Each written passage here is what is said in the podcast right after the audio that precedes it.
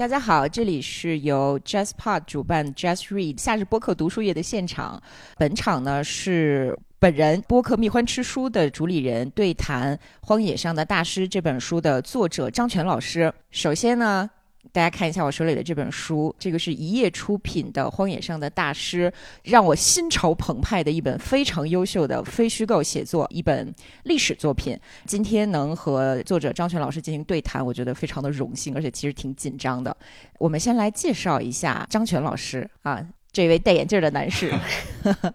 呃。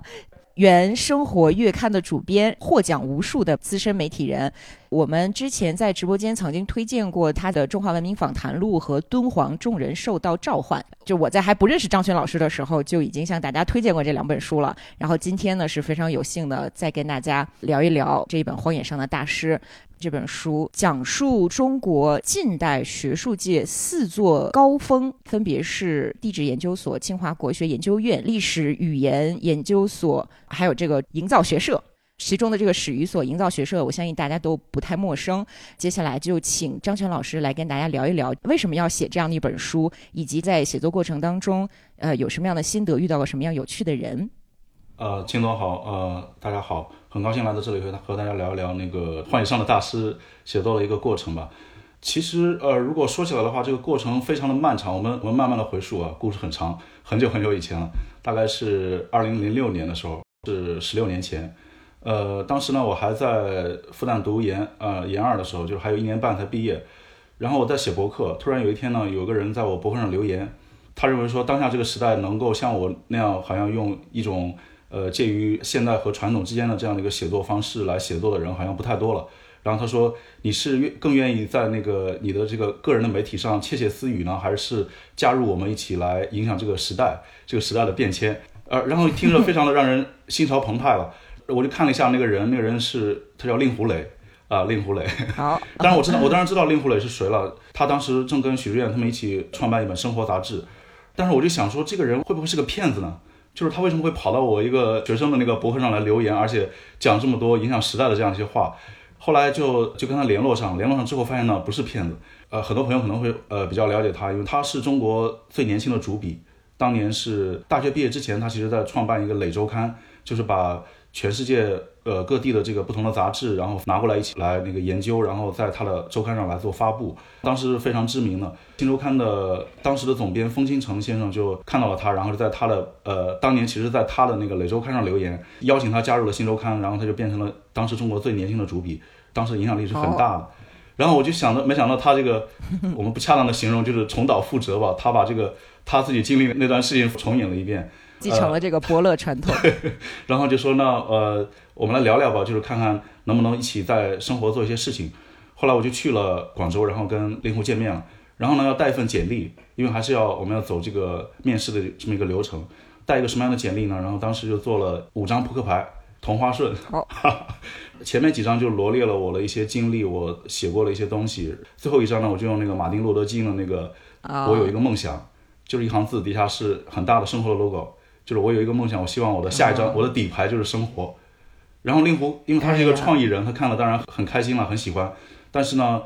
面试本身是很不成功的，因为对于那个 HR 这些同事们而言，他们希望是跟整个公司、整个集团的这个气质相是相符的。然后他就说：“哎，你这个人看着不是特别的时尚，学生嘛怎么时尚呢？但是因为这个集团嘛，那面试不成功，令狐就说：呃，要不你先回上海吧，然后。”帮我们生活做一个报道，如果更多的同事觉得合适，那你就来。我就回到上海，本来在准备另一个报道，突然呢，我们当时另外的同事打电话给我，他们联络到，呃，一个非常重要的采访是汪武生先生，他已经几年前去世了，但他是一位非常重要的摄影家，他在八十年代的时候就到了日本，在日本做大量的摄影和研究，他之前拍摄的黑白的黄山啊鉴真像都是非常的著名的一些作品。然后当时的同事约到了他的采访，约到了鉴真像，他们要做一个专访，然后就想说能不能配合这个专访再写一篇长文，讲一讲历史的那个内容。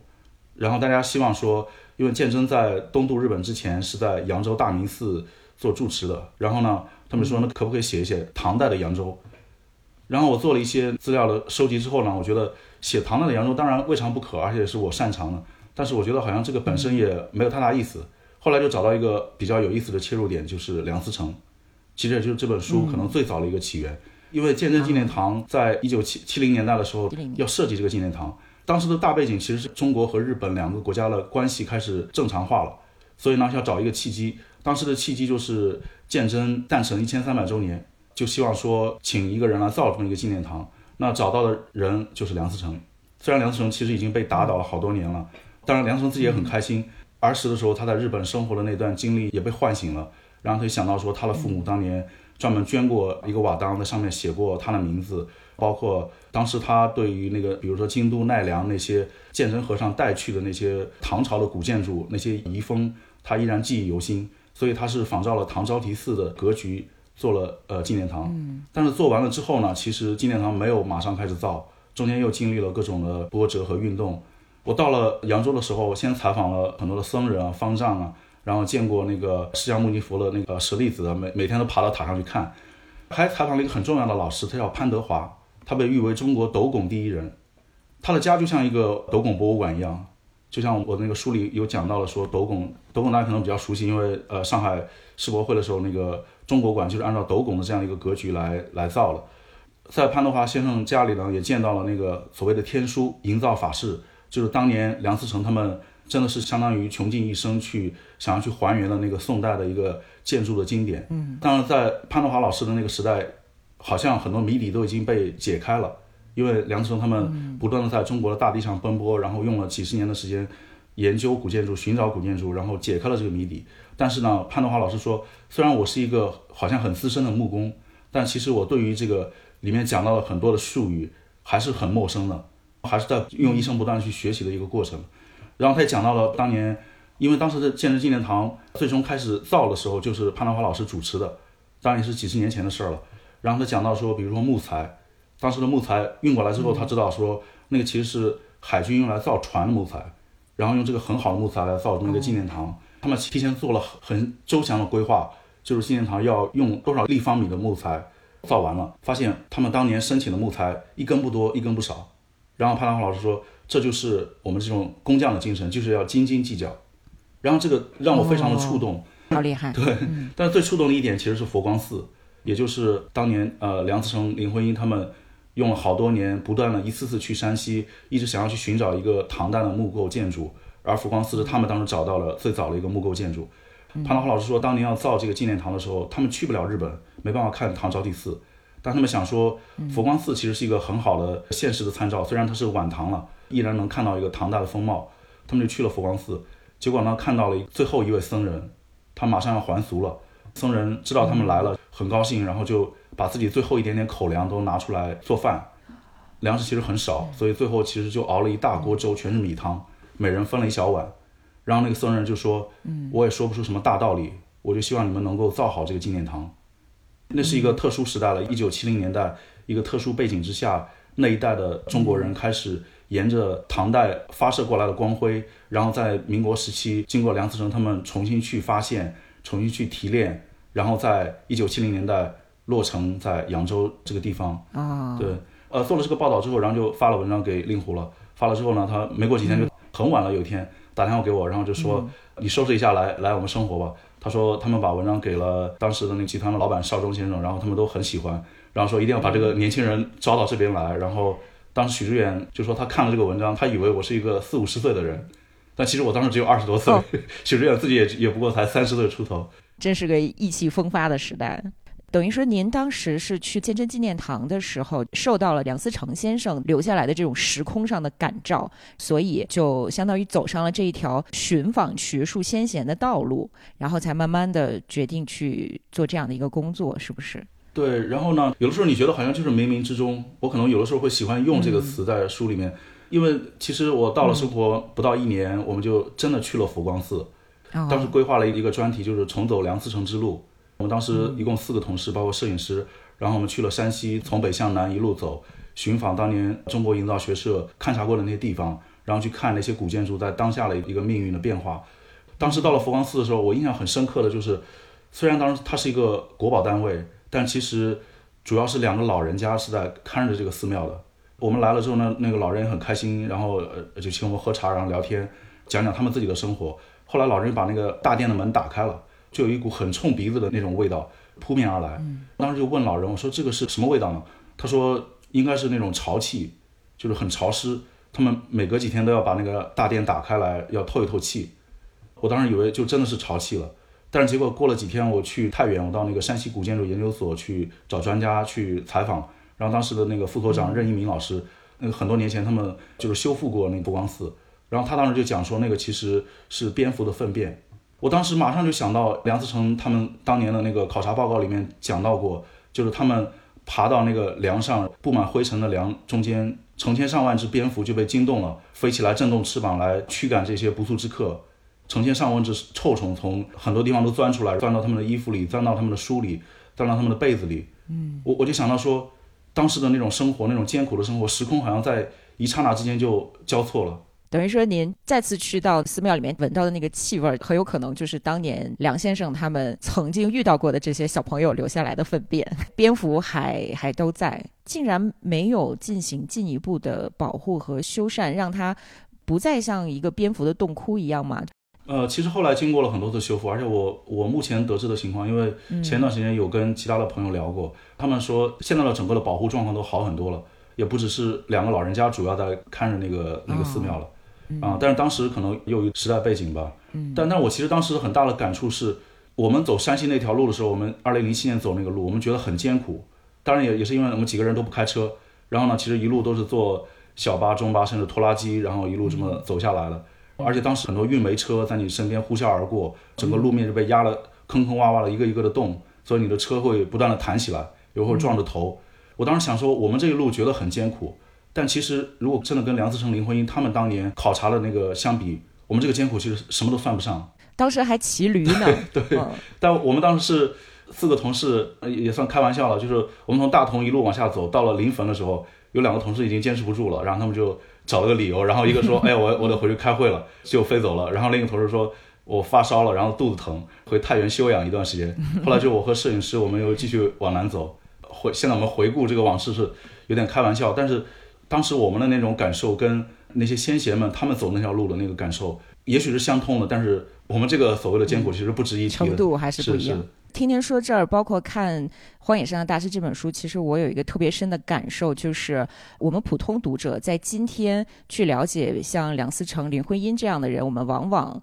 比如说太太的客厅这种八卦、这种小绯闻，我们真正需要去了解他们所做出来的这些伟大的事业。其实没有太得到重视，所以我觉得您的这本书真的是需要好好的推广一下，更多的人能够看到这个书生担斧入山这种故事，去理解说那个时代这些知识分子他们没有留在舒适的客厅里面，而是宁愿去荒野、去山间，抛弃了一些所谓的中国旧式文人的那种今不如古的观点，去实实在在的奠基了中国的文化事业。那代人其实特别了不起了。就拿梁思成举例子，他他父亲是梁启超，当年他小时候呃经历过一段这个所谓的流亡的时光，因为戊戌变法，但是之后其实他一直是衣食无忧的。当他开始投身中国古建筑研究的时候，他要经历什么事情？一个是呃那个是费慰梅的回忆，就是就是当年他他要去地方去寻访古建筑，当地人一个是不了解他，另一个是不觉得这个古建筑有什么了不起的，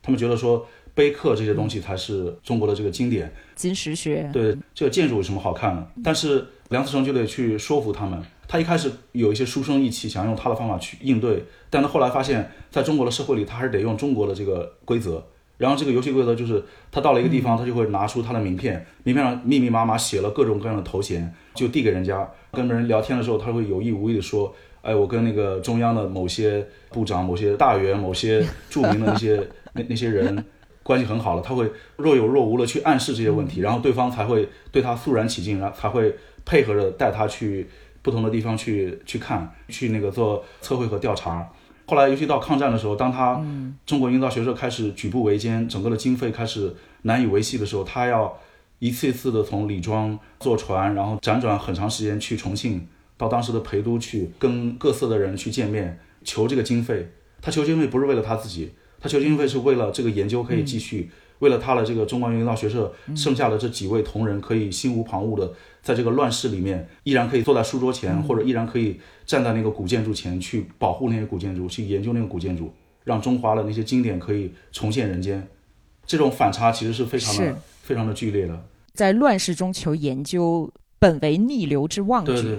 这也是咱们封底上的一句文案，让人看到很动容。当时这些学者其实做的是一个开天辟地的事情。就像刚才张全老师说的，到晚清的时候，像徐霞客这种人，他已经是末流了。我们不太瞧得上实地考察、动手这些东西，我们更看得上是纸面上、理论上、道学上的东西。而这些知识分子出身都非常的优渥，可是他们愿意献出自己的青春和热血，跑到布满了臭虫和蝙蝠的地方，为了这个民族的历史，为了整个中华文脉去默默耕耘。而不是或与帝王家的这种情感了，也不同于粉墨登场的表演鼓舞性质的理论家。这个书里面还是有很多的故事，特别的能够让我们今天的这些普通读者去共情、去动容。我觉得您也可以帮我们多讲讲这里面的一些您觉得很好的故事。因为刚才提到了徐霞客嘛，其实我们现在是大家都都知道他的名字，很著名的历史上的人物。但是其实，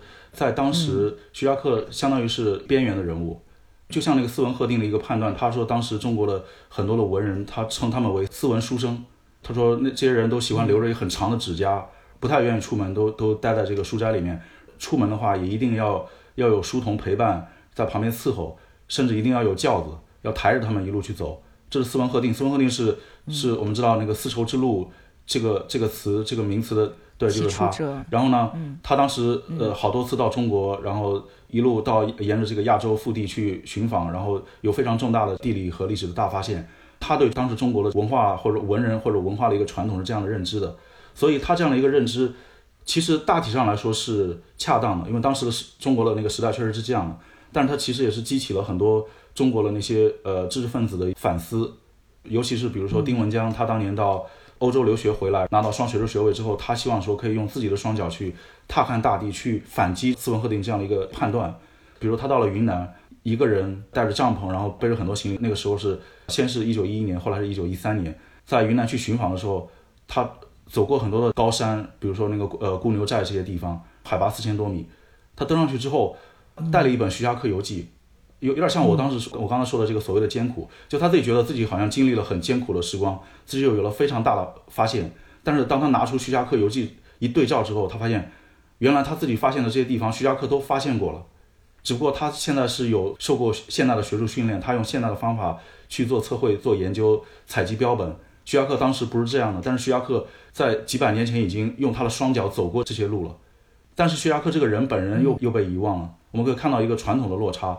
其实当年一九一一年的时候，当时丁文江留学归国，然后他专门从云南做了一次很漫长的游历。他自己希望说可以真的去认知中国的大地，为未来的研究做一个准备吧。然后他在云南的时候就见到了当时的高等学堂的监督一号，我就跟他说讲到了说，哎，你你的同乡徐霞客讲了相关的事儿。结果丁文江发现说他都不知道徐霞客是谁。嗯，在昆明他就想买一本徐霞客游记，结果买不到。后来一路到了上海。才终于辗转买到了，买到之后其实也没有太认真的去看，一直等到两年后，他真的自己去啊，三年之后了，他真的自己去走这条路的时候，一九一四年的时候，他才真的开始说，认识到徐霞客的意义在哪里。后来他就开始收集各种的藏本，然后开始收集证据，开始去复原那个徐霞客的游记，把它重新整理和出版出来。嗯，他在整理的时候，他又开始发现前人对于徐霞客的各种误解，比如说我们知道那个明末清初的著名的那个文化大家钱谦益。跟柳如是相关嘛？然后钱谦益当时对徐霞客有个判断，他说徐霞客是一个千古奇人，他说这个游记呢是一个千古奇书。丁文江就很不高兴，他就认为说钱谦益看起来是把徐霞客拔得特别的高，但其实呢是变相的在贬低他，把他边缘化了。对对对，就是不不是去赞赏他的文章，只是去惊叹说这个人脚力很厉害，他走了好多路，所以他很厉害。他做了一个反思，就是说他说中国历史上不是没有这些远行的人。比如说汉朝的张骞，比如说后来的玄奘，比如说耶律楚材，他们都都是行程上万里，然后穿越了中国的腹地，一路向着西域进发，甚至到了印度。但是他认为这些远行客不是在恭维皇帝，就在恭维佛爷。他说只有徐霞客跟他们相比，徐霞客是纯粹就是为了去寻求知识。他觉得这是一个本质的不同，所以他觉得有必要让更多的中国人去了解这个徐霞客他的经历，然后去寻找一个历史的真相，不要牵强附会的这么去解读这个人。其实我也真是通过读您的书才知道，《徐霞客游记》原来曾经是中国各处都买不到的。我们从小就是作为八零后，都以为说《徐霞客游记》它一直传承的非常好，它有各个版本什么的，我们下意识都会这样认为。但其实是被再次发掘出来，再次被整理，成为了我们今天中小学生至少听说过的一本书。这个故事也让我特别感慨，就是嗯，您刚才提到这个丁文江，他是这个地质研究所第一任所长，他当时才只有二十六岁。可是如果我没有读到《荒野上的大师》这本书的话，我其实并不知道谁是丁文江。我们也需要再次的去去认识曾经做出过很了不起的事业的这些人，这些开拓者，这些奠基人。丁文江的故事，在我看来，就好像是他自己看到了徐霞客的故事的那种惊喜的感觉是一样的。是丁文江，其实他为什么要竭尽全力，用了好多年的时间去整理徐霞客游记？当然，一方面是他出于对于古人的这个敬重，然后他也希望说可以让徐霞客不要沉没在这个历史的一个烟尘里面。但是另一方面，其实我觉得他有所谓的私心了。所谓的私心就是，他们这一代人，当他们在民国的时候，他要开始把这个现代的这个学术的方法引入到中国，然后他要去，呃，真的说用双脚去走路，然后去做研究，他会面对重重的压力。当时的很多民众对于所谓的这些采矿的人或者做考古的这些人是不理解的，就大家觉得说你要读书，书中自有黄金屋嘛，你要读书，你的目的就是要要去做官，但是为什么你又好像又回到这个？田野里面去，然后你看起来风餐露宿，一点也不像那个大家想象中传统的读书人的样子。所以他面对重重的阻力和压力的情况下，他要把徐霞客这样的一个精神偶像树立起来。他们未来要做了各种事情，就拥有了它的合理性。我觉得这也是他的一个苦心所在。嗯，在这个过程中，其实经历很多的波折。比如我在我在书里开头有一幕，就是让我非常难忘的一个场景，就是。丁文江后来一九一四年到了云南做各种地质调查的时候，有一天他晚上就在那个工棚里跟那些采矿的工人们一起住了一夜，然后这一夜其实让他非常的难忘。他后来写了一些比较散零散的游游记，里面有提到晚上不断的有人在咳嗽，他的周边四面八方不断的就有人在咳嗽，此起彼伏的像海浪一样。早上醒过来之后，发现满地都都是浓痰，因为那些工人们都在地下劳作，这个痰就遍地都是。这个其实对他有个很大的冲击，因为他是所谓的读书人，大家其实一一直处于一个所谓养尊处优的这么一个状态。当你真的去接触底层的社会的时候，你会发现一个巨大的落差。这个落差其实给他很大的触动。嗯，包括他后来在那个就是那个云南考察的时候，他发现说，当地在留在一直用了很多年的一些采矿的方法很巧妙，非常有意思，而且因地制宜。虽然他自己是受过现代学术训练的，但他发现说古人的这个智慧或者民间的智慧其实很了不起。只是可能大家忽略了他们，嗯，他也看到了说，呃，当地有很先进的从欧洲引进的机器，但是问题在于没有人会操作这些机器，这么好的机器就只能留在那儿就尘封了。你会发现说，当时的那中国并不是说没有人关注采矿或者实业的发展，是有人关注的，但是引进了先进的技术之后，它跟现实之间又形成了一个巨大的一个落差。丁文江他们这代人想要做的就是把这个落差可以弥补上，然后包括后来他。他离开这个呃这个矿场，然后在在山山间走的时候，突然就见到了一群工人。那工人其实很容易分辨的，因为他们皮肤是红色的，因为他们每天都都在采矿，然后就被染成了这个红色。但是工人见到他之后就愁眉不展，就是然后他后来聊天就知道说这些工人失业了。为什么失业呢？因为因为远在欧洲第一次世界大战爆发了，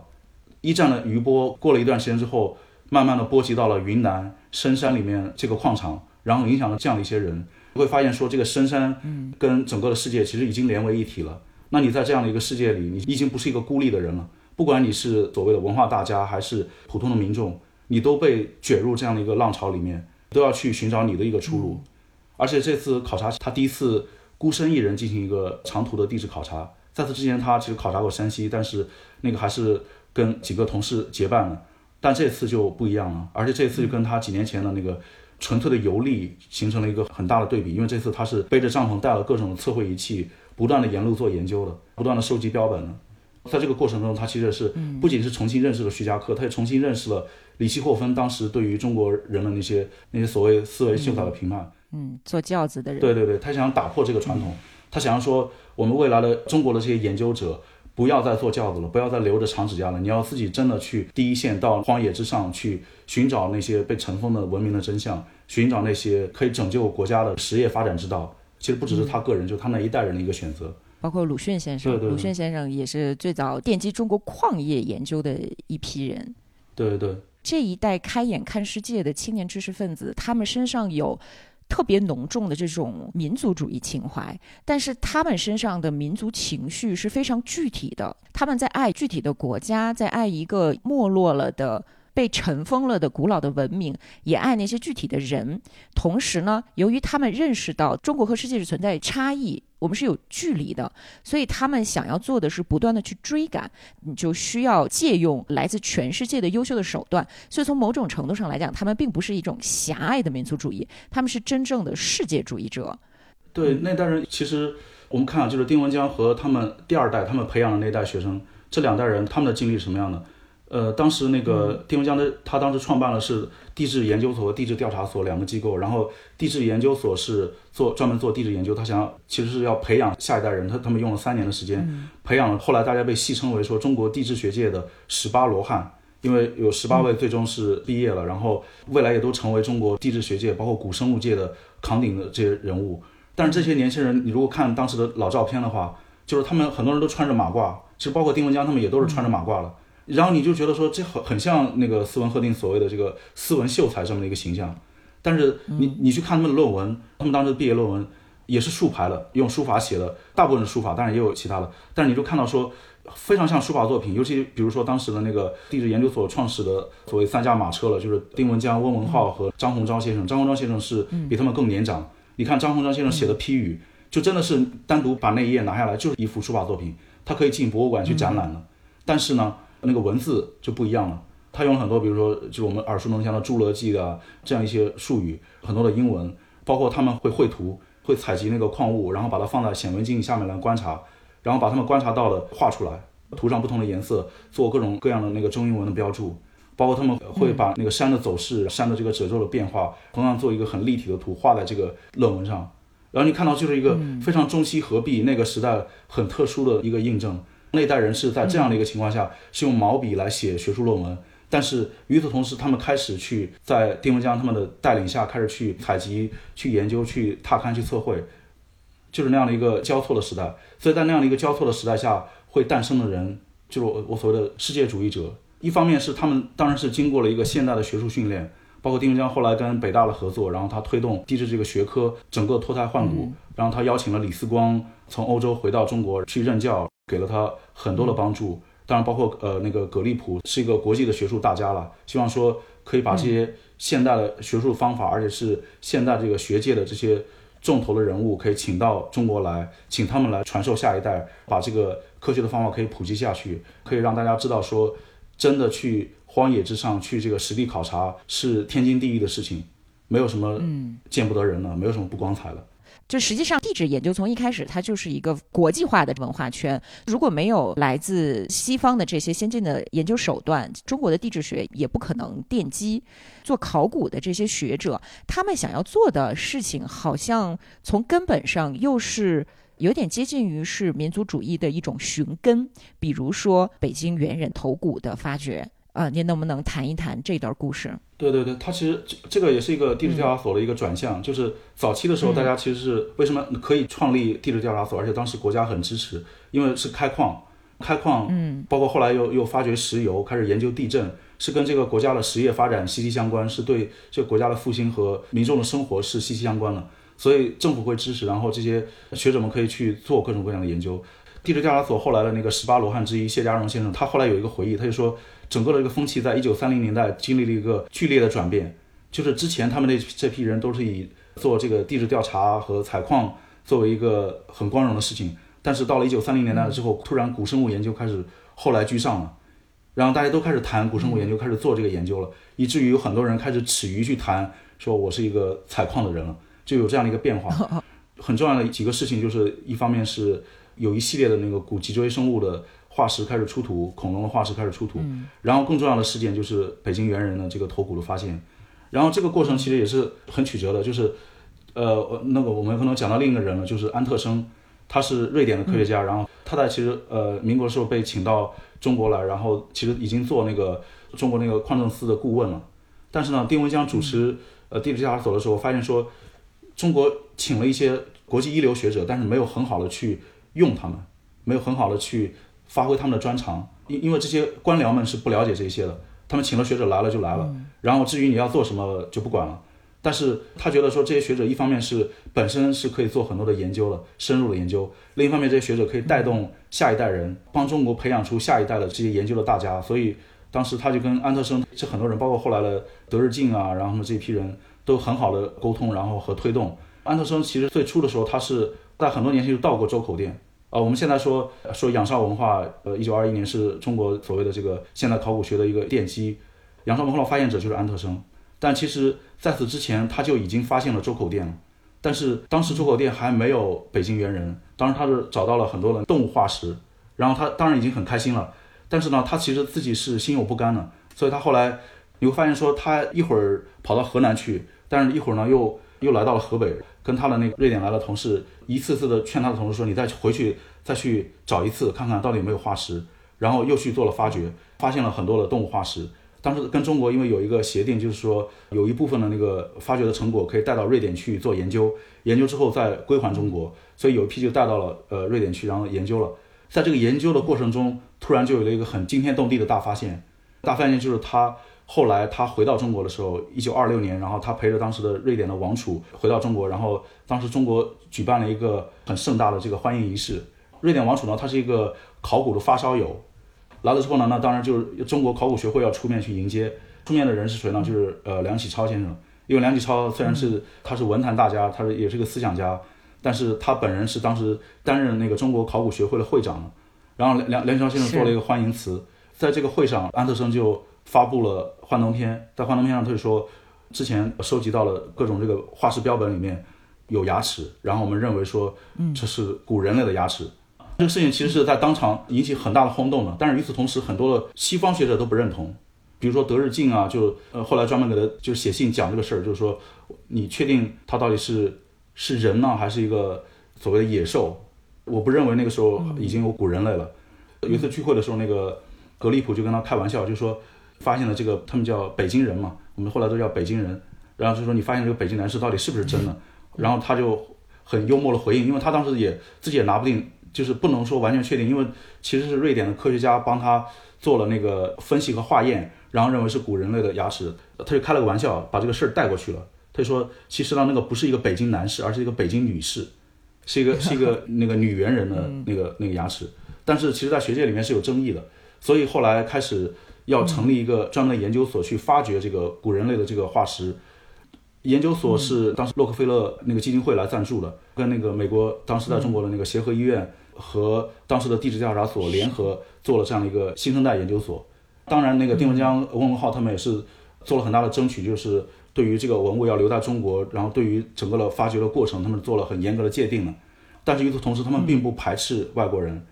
他们希望说国外的一流的专家可以一起加入进来，一起来来做研究。所以当时就就是一批批的专家过来，然后来发掘。他们中间发现过一些碎骨头，但是没有发现过头骨。也发现过牙齿，后来大家都绝望了，都觉得说这个宝藏已经大概已经挖空了，陆续的人都走了，因为当时中国的西北有新的大发现，然后大家都跑到西北去了，最后留下的人就是裴文中。裴文中先生虽然他是北大地质学系的毕业生，但他其实是一个文学青年，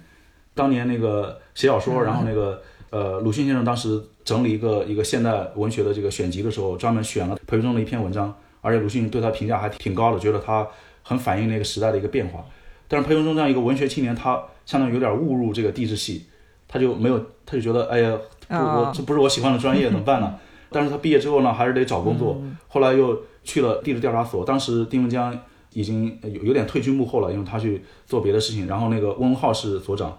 后来翁文浩就说，那留下来吧。他其实是有点打杂的性质，比如说收入啊，然后他的这些职位啊，都比他的同龄人要低很多。同样在这样一个，嗯，就是很愤懑的情况下，他觉得自己怀才不遇，闷闷不乐，然后就后来陆续的不只是外国专家走了，连中国的专家杨呃杨忠建他们都离开了，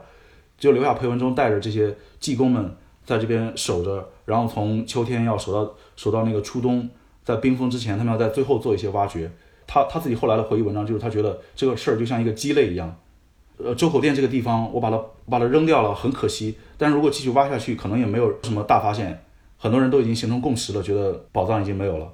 但是阴差阳错，突然就在这次呃整个的发掘快要结束之前，他们就发现了第一个北京人的头骨。其实后来发现还有一个，那个过程也很有意思，就是发呃发掘出来之后很兴奋，然后抱着他抱着抱着头骨，然后让他的他同事拍张照片。结果呢，他同事也是对对就没拍了。聚焦在头骨上，把他自己的把裴文中的那个 那个头就这个忽略掉了。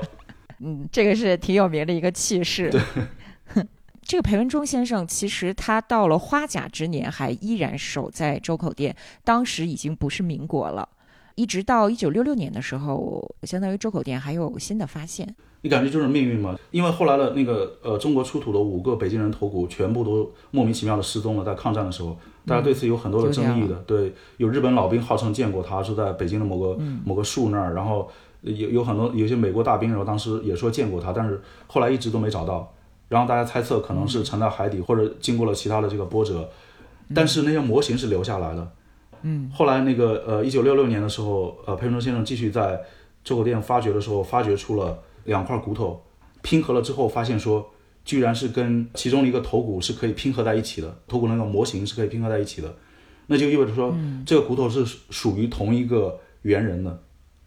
我我真的觉得就是好像好像那些祖先们，他们已经失去了几十万年，然后他们于心不忍，他们觉得说，我们在几十万年之后重现人间了，但是我们又突然的消失了，最后再给你留一个念想，就是让你知道说，你未来这几十年做的所有的工作，并不是白费的。你还是应该继续做下去的，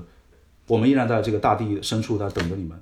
这一章看到这里的时候，其实我都有一点眼眶就是湿湿的，因为在一九六六年的时候，其实之前的地质调查所的大部分学者都已经受到过冲击，他们的身份已经不再是意气风发、想要为自己的祖国做点事情的知识分子，他们已经成为了什么买办式的技术知识分子啊等等，还是挺唏嘘的。对，然后北京人出土的时间也很有意思，因为大家如果去查历史，你会发现，当北京人出土了之后，一九六六年五月出土了之后，再过十几天，中国会迎来一个新的巨变，会影响一代人、两代人。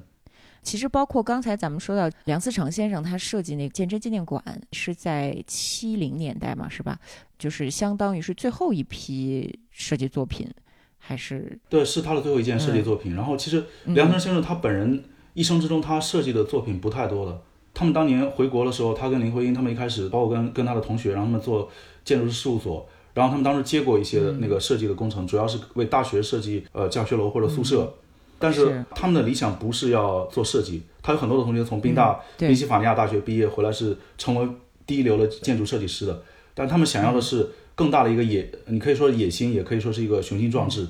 就他们希望说去研究中国的那古建筑传统。可以用这个传统来再造中国的建筑的规则，嗯去造出一批跟现代西方的建筑不一样的建筑。嗯，但是在此之前一定要做很扎实的研究和寻访。他们要做的就是这个工作，就驻根。对对对。很可惜的就是，呃，六十年代末，梁思成先生也被定义成了反动学术权威嘛。对，然后我个人觉得很唏嘘的一个就是，后来真的是梁思成跟林徽因他们开始为自己平生造了唯一的一个房子。而那个房子呢，不是在北京，不是在所谓大家耳熟能详的太太的客厅里面，而是在昆明。当时要造这个房子，是因为他们流亡到大后方了，终于说买下这个院子。然后买的时候，而且林徽因后来在写信里面就说，整个的生活都捉襟见肘了，因为花了太多的钱。然后当时物价飞涨，后来开始在造这个房子的时候，每一根钉子他们都开始斤斤计较，就就希望可以尽量的节省。然后后来把这个房子造起来了，但是造起来之后没过多久。他们要继续踏上流亡之路了。他们要去李庄，去一个在地图上看不到的地方，真的能够躲过这个飞机轰炸的这么一个地方，继续做他们的研究，去为中国的学术研究去保留这么一线根脉。他们当时在昆明还造了另外一个房子，现在其实大家到云南还是能看到的，在呃云南师范大学里面，就是当时西南联大的教室，但那个教室呢是铁皮屋。因为当时他们提了各种方案，其实都无法实现。因为当时在大后方，经费是根本没办法实现的，所以最后只能造这个很简陋的铁皮屋。他们想象中说怎么去借用中国的呃经典，然后借用西方的营造的这个技术，双方结合造出一个符合新时代规则的、有东方特色的这样的一个建筑，在当时的中国大地上无法落成，所以最终只有简陋的铁皮屋。然后到了呃下雨的时候，教授们就会停课，就是说大家现在来听雨，因为噼噼啪啪的声音没办法去讲课。然后这是那一代人的一个一个经历。那这一代人的经历，就是您之前跟我讲，我们再次去寻访的时候，发现其实也没有得到我们这一代人的重视。对，比如说像西南联大的这些遗迹。对，那那是好好多年前了，是呃，也是其实也是二零零七年，就是我差不多我重走梁思成之路，应该是之前的一个月。当时我们做一一期云南的专题，然后到到云南去，当时采访了很多的，见了很多的老师。呃，包括远征军啊，然后一些研究者，然后包括一些西南联大的老校友、老人家。西南联大那个，他有一个纪念碑的，是冯友兰先生题的。然后呢，那个上面有很多的学生的名字。为什么会有这个名字呢？是因为那些学生当年参加抗战了，牺牲了，阵亡了。嗯。然后呢，就把这些学生的名字留下来作为纪念。然后那个老人家，那个彭老先生就跟我，他很开心的，他说：“我的名字就在那个碑上，但是你看我活得好好的，因为当时是是一个。”一个误一个一个误差了，对对对，乌龙。但你可以看到说，当时的那一代人为国家在那个抗战这样的一个环境之下，他们做出了巨大的牺牲，相当于一一代的年轻人就在战场上像沙子一样飘散了，就消失了。但是我到了昆明之后，让我触动更深的还有别的事情，就是我到了云南师范大学，它其实校园不太大，然后我知道在校园里面有一个西南联大纪念馆，我就问同学我说纪念馆在哪儿？我找不到，我问了好几个同学，他们都说不知道，他们不知道他们的学校有这样一个纪念馆。后来我终于找到了，结果发现门是关着的。我后来辗转找到一个工作人员去问，他说纪念馆不开门。后来找到了一个标牌，上面写着说纪念馆在一周里面只开三个半天，而暑假当时是暑假，暑假是不开放的。那我当时想说，纪念馆是造给谁的？你希望更多年轻人知道那段历史吗？他们能来云南的时间？只有这个假期，而假期是不开放的。后来我又到北大去寻访一些老校友，包括刚刚几个月前去世的徐元冲老先生。北大有一个西南联大的校友会的办公室，我就到了那那个楼，然后在二楼找了一下，没找到。在中厅的时候，正在举办一个宣讲会，有一些北大的学生们在外面就是维持秩序、接待嘉宾。我就问一个女生，我说就是西南联大校友会的办公室在在哪儿？说在二楼，我没找到。结果那个女生就露出很鄙夷的神情来说：“我们这是北大，就是什么是西南联大？对，什么是西南联大？乙级学校？对对，他可能以为就是一个民办大学。然后，但是西南联大当年的历史是多么的显赫，当然也是多么的悲壮。北大、清华、南开三个学校一路南迁，然后在云南落脚，为中国当时的这个文化留下这样一个根基。但是，嗯，过了几十年之后，他们被遗忘了。那我当时就在想说，为什么他会被遗忘？”那是一个很沉重的历史话题，所以那个可能也是触动我去去寻找一些呃民国的题材，去持续的去寻访这些呃这些地方，寻访这些老人家写这些书的一个缘由所在吧。就是我能感觉到您在写这本书的时候是有非常深厚的情感和崇敬之心在这本书里面的。文笔是相当克制的，体现了一个媒体人客观的态度，尊重历史的态度。可是我能够感觉到这个书沉甸甸的，它很饱满，寄托了希望读者能去和先贤连接的这样的一个愿望。这个里面有很多大家如雷贯耳的名字，比如说像梁启超先生，包括鲁迅先生、胡适先生，展示出了他们不太为我们所知的一面。对，因为鲁迅先生是他一个已经是一个符号化的人物了，我们大家都耳熟能详，中学可能都背过文学家、思想家、革命家，然后大家可能通过《狂人日记》，通过这个故事新编，知道他是很著名的作家。你通过我们背我们当年背的刘纪念刘和珍君，知道他是很著名的散文家，然后也当然所谓的革命家。通过藤野先生知道他学医了，但是在此之外呢，鲁迅其实是一个非常丰富的人。他当时，比如他研究碑帖，他研究魏晋的文化，他研究中国的小说。包括他是一个很很有意思的设计师，他设计了很多的书，嗯，然后北大的校徽也是出自他之手了。然后，但是这都是后来的鲁迅，成为鲁迅之后了。但是在此之前呢，那个那个叫周树人的年轻人是什么样的呢？在这之前其实有一个前传，就是他其实十八岁的时候他就到了那个江南路师学堂，当时附设了这么一个矿物的呃铁路学堂，他在这里面学习，嗯，他自己其实是亲自下过矿井的。他回忆就说那个。水水积的有半尺多深，头顶还是不断的有水漏下来，周围那些矿工们，他形容就是说像鬼一样在工作着，就是整个的人生看不到希望了。因因为有这样的一个巨大的冲击，后来他到了日本留学之后，他其实依然对于中国的这个矿物研究是有很大的热忱的。所以他后来到那个弘文学院的时候，他还是在研究矿物，做了很多的笔记，甚至他当时抄了很多的那个海外的这个矿业专家的那些专著。他要做一件什么事儿呢？嗯，就他后来跟他的同学合写了一本书，也是他人生中的第一本书，叫《中国矿产志》。这个书大家现在可能觉得呃不太了解，但其实这个书它的流行度其实不亚于他后来写的那些文章的，因为这个书当时被清政府定为国民必读书。可以看到说那一代人他们的一个一个理想，他们想要通过发展实业去拯救这个国家，可能可以做一个参照，就是。不只是鲁迅嘛，比如说我我们在呃近现代文化史上，我们经常会把鲁迅和胡适两个人并提。胡适大家知道说，哎，新文化运动的健将，然后他也是新文学运动的这么一个推动者，他是一个思想家。但是在此之前，胡适做什么呢？胡适不是学医，也不是采矿，他是学农的，农业、农学。他当时到美国康奈尔大学留学的时候，他的哥哥就从东北知道说这个弟弟要去留学了，专门从东北跑到上海来给他践行，但是跟他说什么？说，呃，你去了美国学什么学科呢？文学跟哲学这种这种东西都是没有用的学问，政治和法律这种东西呢，都是做官的学问，这些东西你都不要学。你要学就学一些跟这个采矿、跟这个工程相关的，或者说跟经济相关的一些学科。两个目的，第一个是家道中落了，你回来之后可以通过这个学科来复兴我们的家业；另一方面呢，就是你可以发展实业来拯救我们的国家。不是到了美国真的就进了农学院。而且因为农学院是不收学费的，他又想省点钱寄回国给母亲，所以他就在农学院读书了。但结果呢，读了一年，他发现说，真的是自己不是学农的这块料，而且他也没兴趣。后来他就才转入文理学院，我们才知道了一个后来的胡适。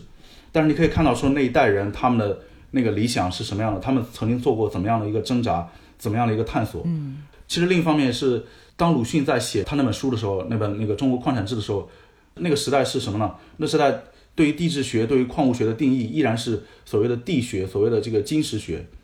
听起来是一样的。嗯，但你可以看到说，当时一个非常强大的金石学的传统在中国依然根深蒂固的存在着。而鲁迅他们这代人想要去打破这个传统，但是这个过程是极其艰难的。但后来呢，我们知道鲁迅他转向了，他开始经历了一场一场的风波，他开始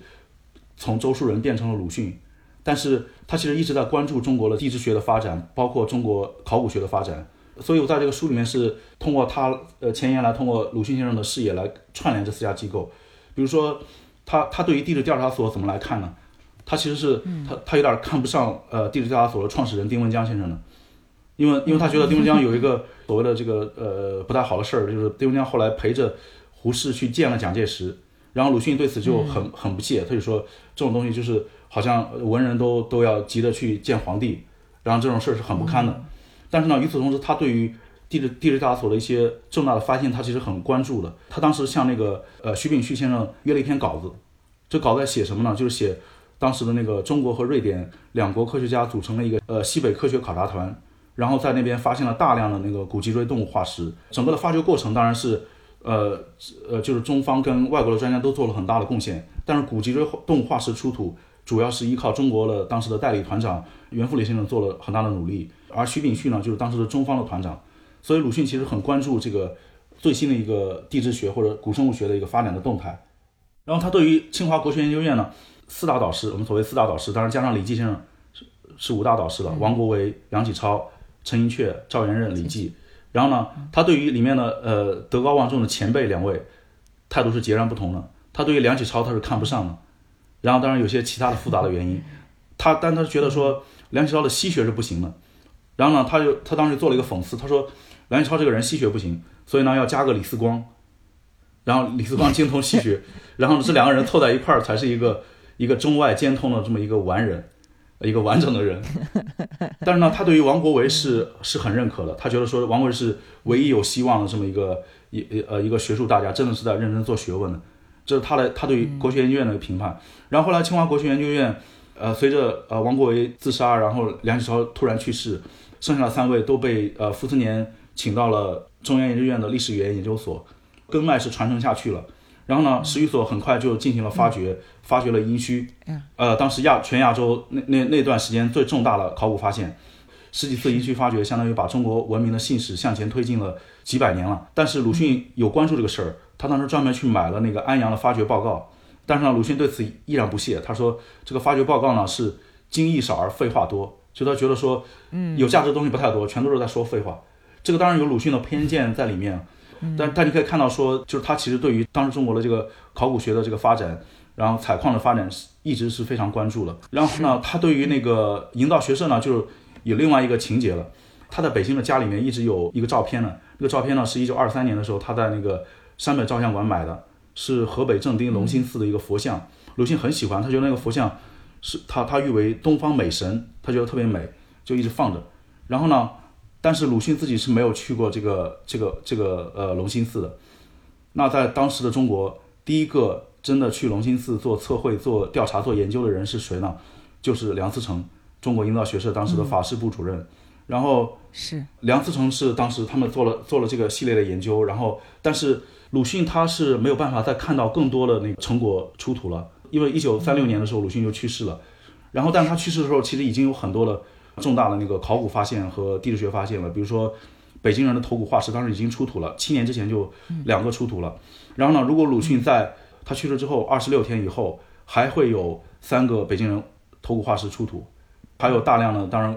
恐龙化石、脊椎动物化石，包括煤矿、铁矿、石油这一地震的研究都是逐步在展开的。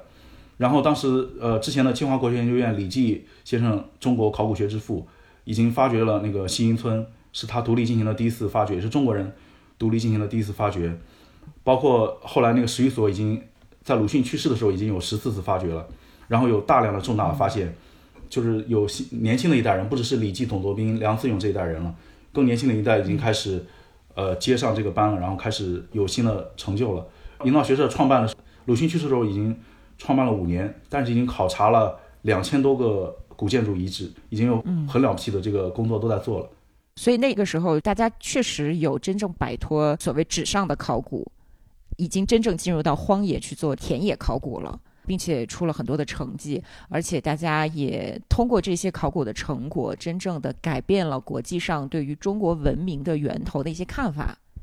对对对，是的。所以其实呃，比如说那个当时当时那个殷墟在发掘的时候，有一年傅斯年就专门把那个伯希和请到了。那个发掘现场，伯希和也是很著名的人，因为大家讲现在讲敦煌都会讲到几个人，斯坦因、伯希和、华华尔纳，但是几个人是不一样的。伯希和他当然当时也从王道士那边骗了很多的敦煌的遗书和其他的文物，但是更多的大家还是把他认为是一个汉学大家，而且当时对于中国的那个学者在欧洲做研究、寻找这些档案资料，他都是非常支持的。傅斯年把他请到现场去是干嘛呢？让他看，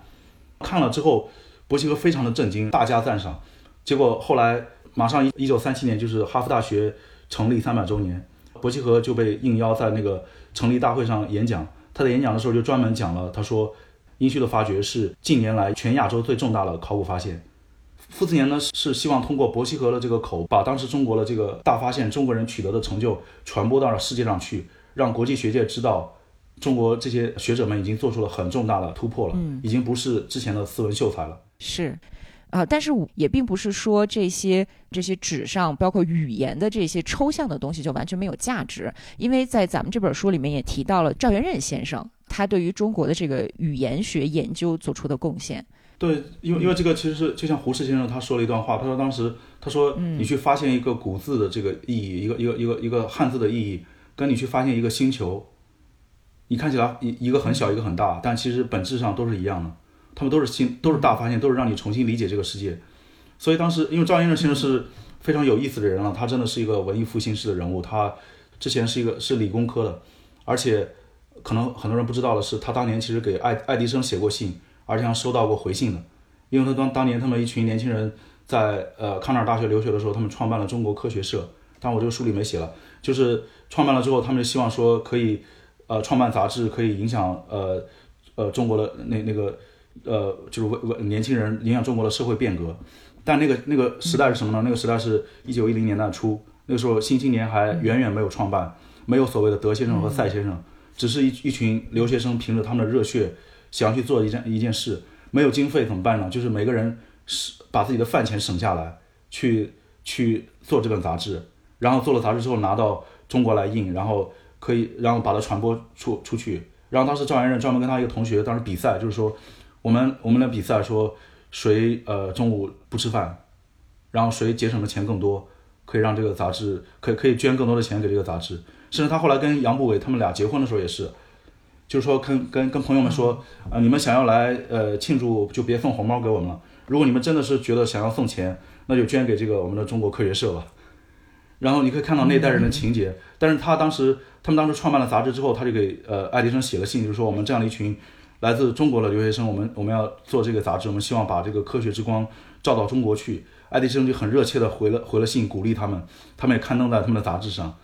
然后，但其实他从科学后来转入。呃，语言学研究，他他自己本人还是一个音韵大家，是也是个音乐家，嗯，然后他也也写也写歌，然后因为他当时到 到清华国学研究院的时候，有有个很有意思的事儿，就是，呃，是研究院的那个学生的回忆了，说他们当时经常会做一个茶话会，然后呢，老师们都会来表演，然后，呃，赵先生表演什么呢？他有一天就看到大伙在喝茶，就把大家的杯子随机就就就拿了几个杯子过来放在一起，然后放在一起之后，他就拿了，他就开始敲了。就一个一个的敲了一下，试了一下音，敲完了之后，嗯，他就给大家演奏了。他用这几个杯子给大家演奏了乐曲，然后大家都举座震惊。但是你可以看到他的那种有意思的地方。是啊，嗯，包括他后来他说他为什么转向语言学研究呢？其实一个契机是因为当时，呃，英国大思想家罗素到中国访问，然后呢要找翻译，后来就请呃张元任先生给他做翻译，他就陪着他一路呃沿着中国一路演讲，然后呢。结果到一个地方呢，张元就会学当地的方言，然后学了之后呢，他就现学现卖。然后他有，比如说有一次在呃去湖坐船去湖南，他就在船上跟人学了湖南的方言长沙话。然后呢，到了演讲现场，他开始做翻译。翻译的时候，他就有意无意的讲了几句长沙话，导致演讲结束之后呢，马上底下人就过来跟他寒暄，跟他聊天，就说：“哎呀，赵先生，你是你是什么时候回就是回回乡的呀？”他们他们以为是他是长沙人，但其实不是啊。然后就是很很好玩的人，然后他也是因为他的兴趣，他开始转向这个语言学的研究，后来就是奠定了基础。他他被誉为中国汉语言呃之父，然后当然还有还有位非汉语言之父是李方贵先生，也是呃十一所的那个那个语言组的专家。他们当时研究是说，他觉得说如果只是局限在书本之上，你有很多的事情你是你是不了解的，甚至是谬误会一直流传下去。你只有真的到了到了那个地方。去录音，去找当地人，去听那个最纯正的方言是什么样的，然后你才能得到说，呃，这个真正的样本。通过这个样本，才能去分析说，这个语言的变迁是什么样的，它的地理和时间的变迁经历了一个什么样的过程。然后这是他当时做的事情。然后那个过程其实很艰苦。他比如说最早在清华国学研究院的时候，他就开始，呃，呃，带着他的那个呃助手杨世峰先生就开始南下，然后他们当时就。到一个地方就开始录音，然后录音设备很简陋，是那种手摇的录音机，所以他得你在整个的过程你就是不断的摇，不断的摇，然后才能录下去。然后呢，呃，有的时候特别的累，他们在那个候车室就睡着了，睡着之后发现自己的车开走了，就是各种各样这样的，包括他受伤了，他他不能写字，但是呢，他又觉得说很很迫切的想把他这个成果呈现出来，他就在病床上开始口述，让杨世峰开始记录。然后把这个成果可以早日的发表，让然后让大家可以看到，可以有进一步的那个新的发现。是，所以说就是语言学研究也需要走向田野，而不是呃只在书斋里面去固纸堆里面去刨，或者说按照咱们中国传统的这个这个这个训诂学去去研究这个所谓雅正的这些古语，而是真正的深入民间，把这些民间的方言当成是我们宝贵的文化财产继承下来。对方向不同了，训诂学有训诂学的价值，但是，呃，当时那个对对对，然后但是赵元任他们当时是就是相当于说另外一条之前被忽略的路，他们希望可以走下去，但其实也是会遇到很多的误解了，就大家觉得说你为什么要记录方言呢？他们有意义吗？然后你为什么一定要找纯正的方言？因为他到一个地方他会会先跟人聊天，然后聊天之后他去慢慢的去辨别，去发现说，甚至他去了解这个人的大致的经历，比如这个人有没有去过别的地方。他有没有在其他地方待过很长时间？如果待了很久，那他很可能他的方言是不纯正的，他是被其他的地方的方言，对对对。那他要找最纯纯正的样本来做这个研究，然后所以他当时发一个愿，就是他希望说可以把整个中国的这个呃呃各地的这个方言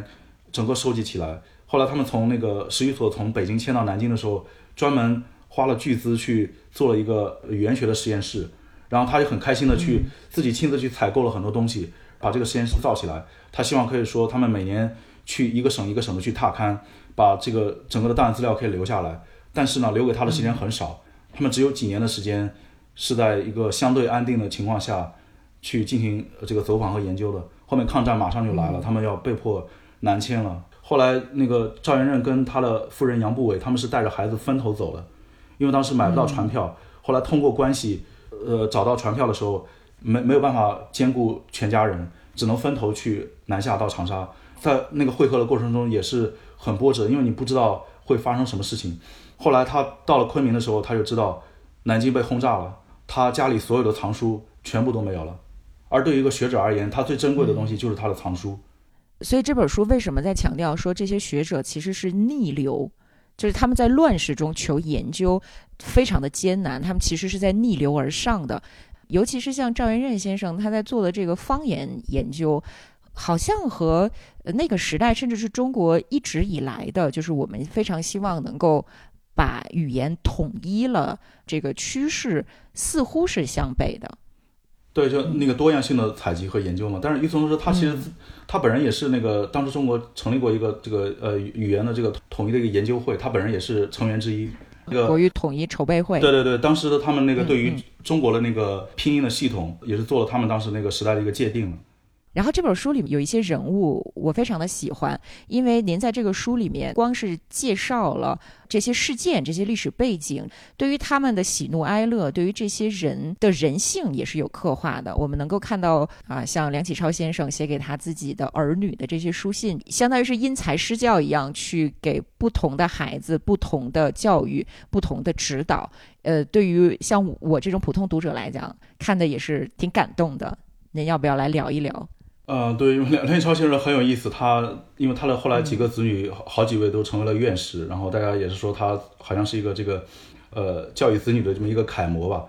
呃，比如说这里用到了两封信，写给他两个儿子，然后呢，他当时给梁思成写信，他说你你学的这个专业，你学这个建筑建筑这个专业，你太太专门了这个学科，我希望你说你毕业之后，你能多花点时间，你去学点别的，你去了解一点常识。尤其要了解一些，比如说文学啊，比如说人文学科，比如艺术这些，因为我很担心说你你学的太太专业，你会把你的生活弄得很单调，而如果生活太单调的话，你就容易厌倦，厌倦了之后你就容易堕落。你可以看到他对于长子好像很严厉，甚至后来梁思成那个他跟林徽因他们他们结婚了，他们要度蜜月，回国度蜜月，蜜月之路其实梁启超是给他们一个严格的限定的。当时建议了详细规划，对对，他说你们要去哪儿？既然回国，从美国回国，你你就不要穿越大太平洋了，你去欧洲，嗯，因为你是研究建筑的，你不去欧洲开眼界是不行的。所以他说你最好去建去欧洲住一个住一年，或者至少得住几个月。然后他这个路线，他说他说你先到英国去，再到瑞典去，然后到挪威。为什么要到北欧呢？他说因为北欧的建筑很有特色，他们的市政的建设是很有意思的，你们要吸取这个经验。然后呢，你去德国，你要去看那些古代的那些城市。同时呢，你要看一下那个莱茵河畔的那些著名的堡垒，都是很值得去探究的。然后呢，你去瑞士，你去研究那个自然的这种美，是跟那些建筑之美不一样的。后来又说你还得去意大利，因为呢，他那边你可以看到文艺复兴嘛。还要去西班牙，因为那边是呃中世纪到近世的这个欧洲的一个文化的中心，是他的一个界定了。最好你有时间还得再去一下土耳其，因为那边可以看到那个伊斯兰教的建筑和美术。甚至你可以看到说那个革命之后的那个那个政治的发展，呃，当然了，还还有一些托关系的事了。他说：“你们去呢？你们去中国驻欧洲各国的使馆，你带着我的名片，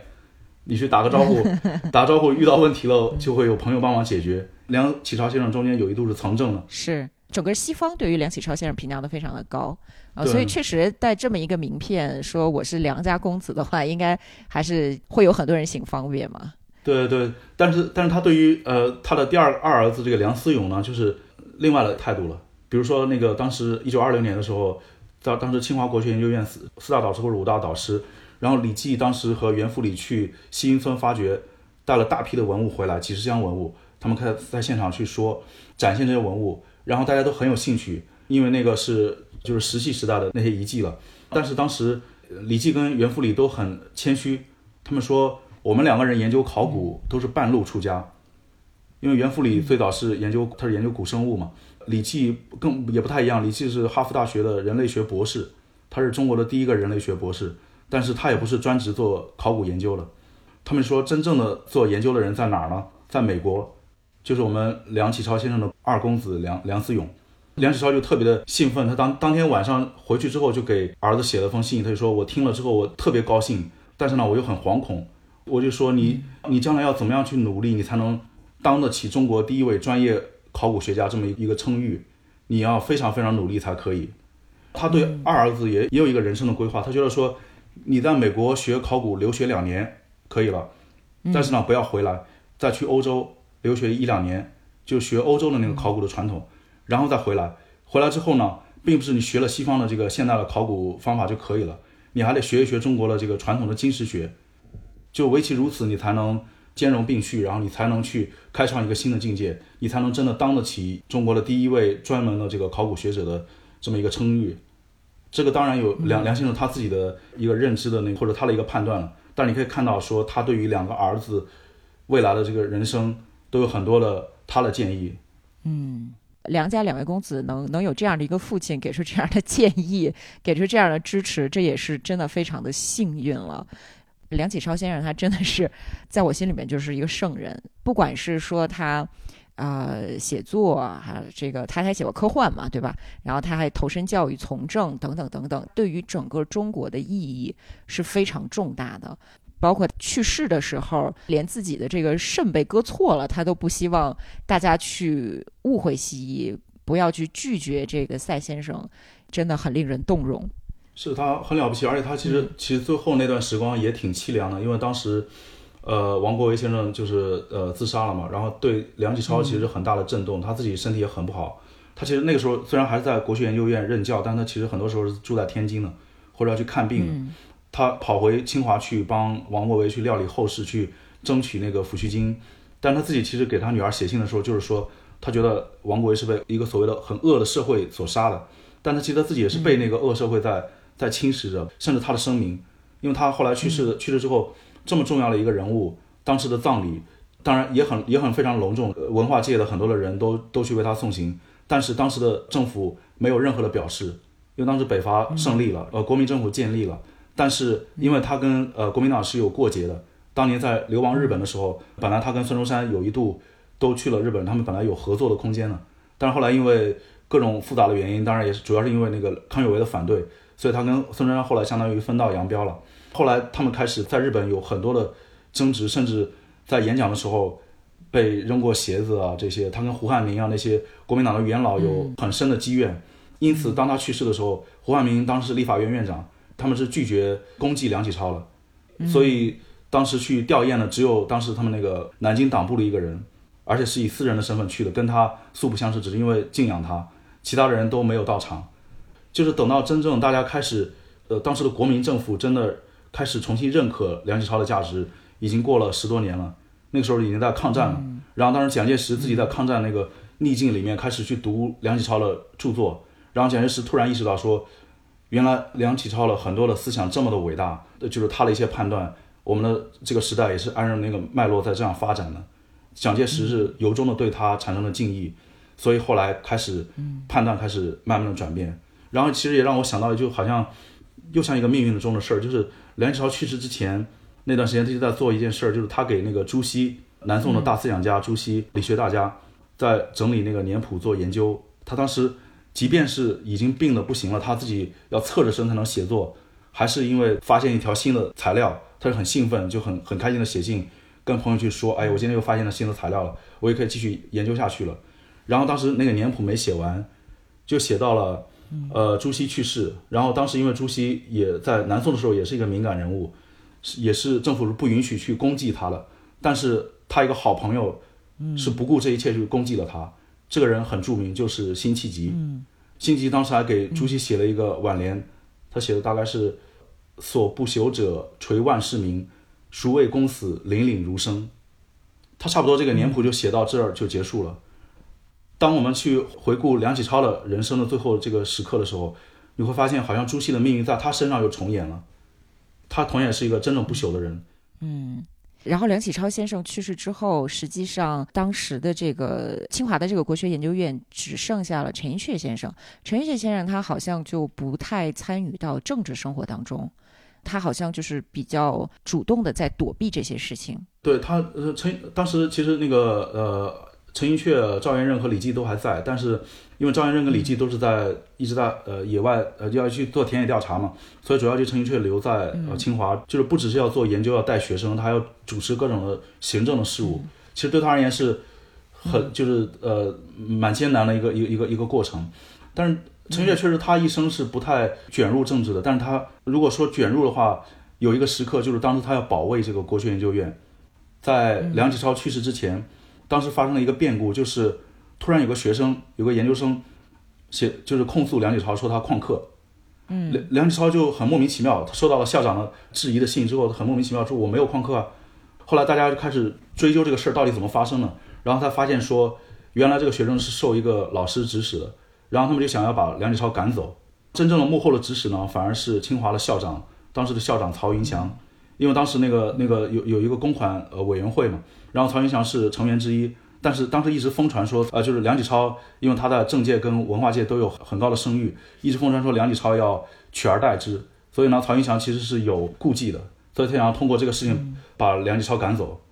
但是反而适得其反。然后，所以在那个时候，陈寅恪是忍无可忍，他突然就出来了一个从来不关心政治的人，开始不断的召集朋友们到他家来聚会。当时梁梁启超还在天津休养，他就跟他的朋友吴宓说。你要赶快去天津去见那个梁先生，让他出面，就是把这个事儿，包括他开始联络各界朋友一起来，就是让那个曹云祥跟那个所谓的教授辞职，不是出于私心，完全就是想要保留下一个纯粹的学术的环境，一张书桌。嗯。但是呢，很这个大势已经不是他所能挽救了。虽然后来梁启超留下来了，但是梁启超，嗯，后面就去世了嘛。国学院也也就是存世这几年之间，虽然培培养了一大批大家。但是也就消失了，但是他没有完全消失，因为傅斯年先生创办了十余所，然后把这三位剩剩下的这个呃大家请到了十余所，然后他们开始开创一个新的时代了。是。我们可以看到，说陈寅恪先生他在该挺身而出的时候，也并没有推卸这个责任。他所谓的不太去参与政治，其实不是独善其身，不是为了苟且，不是为了说我自己在一个角落里面默默的做我自己的一摊事儿。我们可以通过就是陈寅恪先生给王国维先生撰写的那个纪念碑文，可以看到说，其实陈寅恪先生他一生追求的也是思想之自由。不管是积极的参与到政治里面，还是说呃走向荒野去做一些考古发掘的工作，他们其实最终追求的都是一个更鲜艳的、更加真理级别的东西，就是自由和独立。对，因为中间有一段时间，尤其在一九三零年代，就是九一八之后，当时中国的很多知识分子是经历了一个很大转变的。比如说这个书里讲到地质调查所的，像翁文浩他们，他们都开始从政了，就本来都是第一流的科学家。然后他们从政呢，其实很多人是不解的，就是觉得，就这种西方的大家就觉得太可惜了，就是你你要要这个呃当官的人多了去了，比你有才能的人也很多，但是地质学研究，呃这个古生物研究，你翁文浩是唯一合适的人，你是能够让这个地质调呃地质调查所可以一直维系下去的人，但是翁文浩当时他们的处境是什么样的？因为当时相当于说内忧外患，然后日军开始步步紧逼，然后东三省不断的沦陷。然后另一方面是他自己对于蒋介石是有一个一个报恩的心理的，因为他当年在他做那个石油考察的时候出过重大车祸，就人显然差一点就没了。然后呢，后来是蒋介石就专门下令下去，然后调动名医来这来来抢救。后来那个他就九死一生，然后活了下来，所以他有这么一个报恩的心理。然后包括后来他就是有几次去给蒋介石上课，让他们探讨一些这个所谓的国防啊这方面的。一些一些知识，他觉得这个领袖是值得托付的，所以他要从政，他要去用自己的呃那个方法来来拯救这个国家，让他可以从这个抗战的这个危难里面可以重新重新起来。然后当时有一批学者就跟着他，他们就陆续的都从政了。然后胡适当时就有一个有点左右为难，一方面是他他很希不不希望这些朋友们脱离这个科学研究，另一方面他就觉得说。好像他们是需要去发挥他们的那个，呃，热忱去改变国家，所以他写了一封信，信上呢就写了那个就抄了一首诗，然后他就就是就是那个出山出山要比在山轻。其实他当时是回忆丁呃那个丁文江呢，因为当年丁文江是一个科学家呃科学界的大家，是一个所谓中国科学界文化界的一个设计师这么一个人物，但他中间有一度是从政的，是给那个呃就是呃北伐之前那个孙传芳，他当时做那个相当于上海市长。他做了很多的呃工作，有很多的构想，他也是很天真的，就是一个文人，他想要去改变这个国家，改变这个城市。但是呢，因为北伐，孙传芳是被打倒的一方，所以丁文江也因此就就饱受诟病。然后胡适就他意思就是说，丁文江当时他的这种他的这种天真，我不希望这种命运在翁文浩你们这批人身上重演。但是呢，在当时那个时时代下，好像又没办法。包括胡适自己后来也是，他自己说他有他有三十啊，他说二十年不谈政治，但是后来他不不得不进入政治，他要抗战全面爆发之后，他成为那个中国驻美大使，他要到美国去斡旋去寻求支援，他当时一路去做演讲，基本上基本上每天都要做演讲，然后到各地去，希望说可以可以获得那个支持，然后帮助中国抗战，他自己内心也是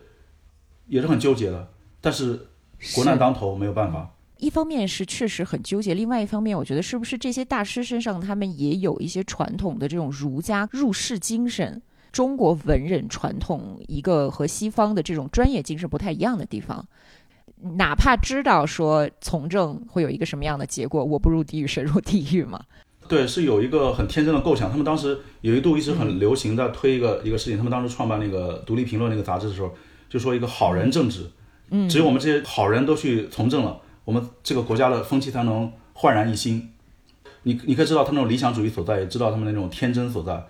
但是好他很可能是好人进入政坛之后就变成了另外一副样子，或者说嗯嗯就被带走了，对都有可能。所以比如说像当时那个呃另外一个重要人物十一所的创始人那个傅斯年，他就有另外一个评价，他自己做参议员，然后呢他当时他当时呃也被称为傅大炮嘛。他被他炮轰了两两任那个行政院长下台，两个都是我们现在说的皇亲国戚，一个是宋子文，一个是孔祥熙，然后都跟蒋介石有非常密切的关系。但是傅斯年依然可以通过他这个参议员的身份去影响这个政治的变化。但是呢，与此同时他是不从政的，他也一次一次的劝胡适说不要去介入这个，然后介入太深，其实对你不是一件好事儿。然后他自己就是一直反而是在做各种学术的推动，包括后来呃代理北大校长，包括呃持续的去主持这个史语所的这个呃整个的过程，包括一度做那个中中研院中研究院的呃总干事，就做很多的穿针引线的工作。但是我觉得这个也是一种，如果我们说这个这种儒家的入世的精神，我觉得这也是一种，因为比如说傅斯年或者是丁文江，他们本人都是可以成为第一流的学术大家的，但是呢，现在的学术史上可能不会。给他们这么明确的一个定位，因为他们其实花了很多的时间去做其他的工作，各种行政的工作。丁文江要去主持那个地质调查所，后来他要去主持中央研究院。当时中研院是院长是蔡元培先生了，但是第一任院长呃第一任那个总干事是杨杨杨泉，就是杨杨信佛，也就是我那个书的扉页上我当时引的那个话，他说我被于乱世求研究，本为逆流之妄举。杨信佛后来是被暗杀了，被国民党暗杀了，然后呢？暗杀之后，总干事空缺，大家很多人就是推荐丁文江，但是当时丁文江并不想做这个总总干事，那怎么办呢？很多人就劝架，包括呃傅斯年，包括李济，包括李四光，他们都写信给他，当时说什么？说有意不负，非所谓丁大哥也，因为在江湖之上，丁文江被称为丁大哥，他一直是很仗义的一个人，然后急朋友所难。现在现在傅斯年他们就说，你你现在这个事儿就非你莫属了。你如果不来的话，你还当得起丁大哥吗？那丁文江就只好来了，他就来做这个总干事了。然后他来了之后，蔡元培先生就是对他很很大的那个赞誉，就是认为说他接任之后，让整个研研究院的整个的规范又更进了一步。但是丁文江这一生就是很多的时间被消耗在这个行政管理上，消耗在他去帮朋友们这个排忧解难上，他自己的这个学术研究很多反而被耽搁下。而且他当时有一个执念，就是说。他希望做更多的实地的调查，在此之后再去再去写写论文，再做研究。他觉得这才是扎实的。然后他一直觉得说自己的人生很漫长，可以做的时间多着呢。但是没想到就是他他去考察的时候，其实当时你你也你也不年轻了，但是还是像年轻的时候一样去下矿井，然后就就伤寒了，然后在小旅馆里又煤气中毒，又遇到了医生用了错误的抢救方法，压断了他的肋骨，也不知道，后来想要抢救的时候已经无力回天了，他去世了，然后他的很多的愿望没能实现。其实傅斯年也是一样，他花了太多的精力在呃史语所上，在后来主持北大，到后面主持呃台湾大学，他自己的那个学术研究中间就被迫要不断的去暂停。他留在这个学术史上的一个地位，可能我我我觉得那个呃中研院之前的副院长王范森先生他的一个评判是非常恰当的，就是他是一个所谓的中国学术界的设计师，这是他对傅斯年的一个评判。我觉得丁文江也也当得起这个，没错。丁文江先生他的一生，包括他最后怎么样离世的这个过程，其实在当时那批文人里非常有代表性。他们之所以不去做自己的那一摊事儿，不去像马克思韦伯那样把学术当成自己的置业、唯一的置业，他们急于去培养下一批人。对对，化作春泥更护花了。嗯，对，包括后来后来，比如说那个傅斯年，他他去世，他那个去世当然有很多的原因，但是其实当时他就是想要为他的同仁去。排解压力，想要让大家在一个安定的环境下去做研究，包括想要让那些青年的学子们可以心无旁骛的去去学习。其实那个是真的耗费他心力的这个事情。包括后来去台湾的时候，他他当在台大，然后对有件事让我一直很一直记得，就是他那个他说，他们当时那个台大其实只有两两辆车，就他作为校长当然是有了，但是他的夫人于大才平时都是坐公交车上下班的。当时的他的那个教务长周末休假，然后带着他的呃女朋友出门，然后坐了这辆车。傅斯年知道之后大发雷霆，他说什么？他说：“你要知道，汽油是人民的血汗钱。”嗯，所以他当时在台大的时候，他就说他立誓要整顿这个大学，要打击一切腐败。他说：“我一定要跟这些败类做斗争。”但是呢，他自己斗争不下去了。看他最后的那几张照片，已经整个人非常的疲惫，就是做了手术，当然也没怎么休息，又开始。回到校长办公室，开始处理各种各样的杂物。他去世前一天晚上，当时在写文章，然后突然就跟他太太说：“他说我在给那个董作明先生的大陆杂志写文章，写了之后呢，就会赚一笔稿费。希望拿了这笔稿费之后呢，你去帮我做一条棉裤，因为我现在还穿着很单薄的西裤，太冷了，我实在是受不了。”嗯，你就想到说，这么一个意气风发的人，当年他是北大学生会主席，五四运动时候的闯将。最早的五四运动一开始是他是那个总指挥的，但是后来有发生了变化。然后他是《新潮》杂志的总编，然后跟他那些老师们胡适、鲁迅这批人，新青年遥相呼应。后来回国创办史语所，然后这这一路人生都似乎走得很顺畅，但是在那个大时代里面遭遇抗战，后来迁台，他自己其实身不由己，但他依然是希望通过他自己的这个努力去帮助他周围的人呢。所以他当时就说：“他说。”啊，他跟他太太一说，他说我就是我对不起你，你嫁给了这么一个穷书生，我也留我也没什么东西能留下给你，只有这个周围的这么多书，我希望说以后刻一个章，就是就是我傅梦真留给儿子的书。那时候他不知道他第二天要去世，但是就好像是一个箴言一一个预感一样，第二天就是就发生了，他在本来已经已经开了一天的会，然后讲了很长的时间，后来因为那个呃政界的人又攻击他，他又被迫。回到台上去演讲，然后说：“我觉得如果我们不帮这些穷学生，不让他们有能安心的做学问、做学习，我觉得我是愧对大家的。”然后讲完了之后下台就突然脑溢血，然后就昏迷了。当时蒋介石专门跟陈诚当时的台湾省主席，呃，跟陈龙说：“呃，每过半小时打电话给我，通报这个情况。”然后到了半夜的时候，傅斯年去世了。然后你可以看到他那一生。我我之前去中研院跟那个王范增老师聊天的时候，当时他就说，呃，傅斯年，他为管理付出了很大的心血，但他是一个好的管理者吗？有的人可能觉得说是，因为他确实帮中国的学术界、当时的考古、当时的这个田野调查、当时的呃学术研究铺了一条路，做了很大的贡献。但另一方面，他似乎又不是一个好的管理者，因为他很多的事情都是亲力亲为，每一个朋友出现一个。生活中的困难，他都要想办法去帮忙解决，然后这个其实耗费了他太多的心力。与此同时呢，他又是那种拔尖主义者，就他认为说，只有我对于最好的那些年轻人，我是优秀的年轻人、有潜力的年轻人，我要尽我全部的能力去扶持他们。但是呢，对于所谓平庸的人呢，他又好像有点看不上。但是我觉得，因此就是你会看到他是一个很生动的人，他不是一个完美的人。正是因为他不完美，你才会发现他的伟大之处，也是那一代人的伟大之处。那一代新青年到现在已经一百余年了，他们出了这么多的大师，成就了黄金时代。我就不知道说我们今天的新青年能不能问心无愧的说一句没有辜负他们。呃，当然，其实因为后面后面又经历了几代人，我们会发现说中国的这个学术。包括考古都有很多很大的那个成就了，但是那代人的他们的独一无二的价值，是因为他们是开创者，他们是制定规则的人，他们是在这个荒野之上寻路的人，就是鲁迅所说的世界上本没有路，是他们把这个路走出来的，所以那个意义是截然不同的。如果我们其实回到当下的话，我其实想到的是，呃，好几年前当时采访钱理群先生，是我的另外一本书《中华文明访谈录》，采访一些学者，然后钱理群先生他当时说到一个，他在二零一三年、一四年的时候，对于当时的。呃，年轻人的一个评判，他觉得说，年轻人都被现实困住了，就是他太去关注这个现实中的各种压力、各种困境、各种不如意或者某些不能言说的东西。钱先生就他作为一个老人家，他希望说，我们是不是可以想一想五十年之后的世界是什么样的？五十年之后的中国是什么样的？五十年之后我们会面对什么样的问题？然后我们现在就去扎扎实实的为未来的这些问题寻找答案。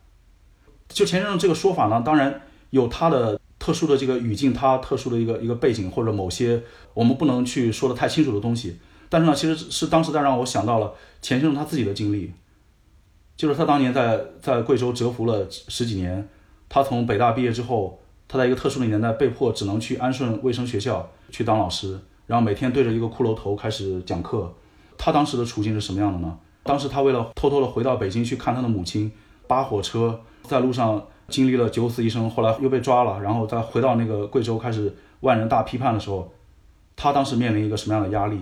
因为他的父亲是钱天鹤先生，是中国现代农学界的一个先驱。因为后来，呃，钱天鹤先生去了台湾，这就变成了他们家族的一个伤疤。但是呢，与此同时，他的家族里面，他的二姐是地下党，他的二姐夫丁义是白毛女的执笔者之一。